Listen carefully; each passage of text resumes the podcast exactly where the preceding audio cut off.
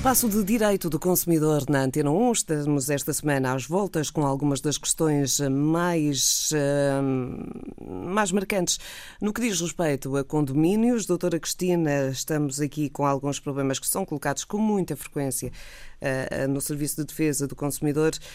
Uma das perguntas que nos chegou é o condomínio é obrigado a ter um seguro contra incêndios. Nós já, já referimos esta, esta lei uh, neste programa já há algum tempo, mas é Exatamente. é daqueles momentos uh, e daqueles temas que continuam a gerar alguma polémica. É verdade.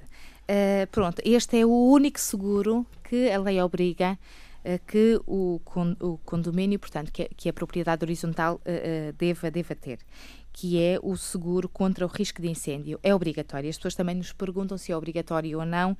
É obrigatório, quer quanto às frações autónomas, portanto, quer quanto aos apartamentos, quer quanto às partes comuns.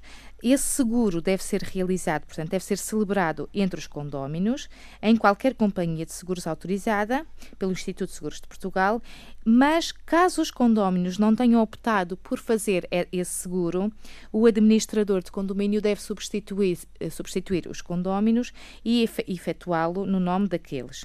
Depois, claro, eh, numa, numa reunião de, de, de condomínio, ajustam esta, estas questões de, da contratação do seguro de incêndio para que, para que depois possa então o, a administração de condomínio reaver o, o valor que, que pagou para a celebração do seguro em nome do condómino faltoso, portanto, o condómino que devia ter subscrito o seguro e não o fez. É provavelmente essa a parte que levanta mais, mais confusão, porque Sim. De repente as pessoas veem-se com um seguro que foi outra pessoa que, que, que fez para si, portanto, provavelmente é aí mesmo uh, que surge, surgem as dúvidas todas. Sim, sim, e surge também porque há muitas pessoas que quando, isto já foi referido aqui no outro programa, que quando fizeram o, o, o contrato de crédito habitação, uh, uh, fizeram automaticamente um contrato, uh, perdão, um, sim, um contrato seguro contra o risco de incêndio. E há esta, esta duplicação de seguros e depois esta questão é um bocadinho recorrente.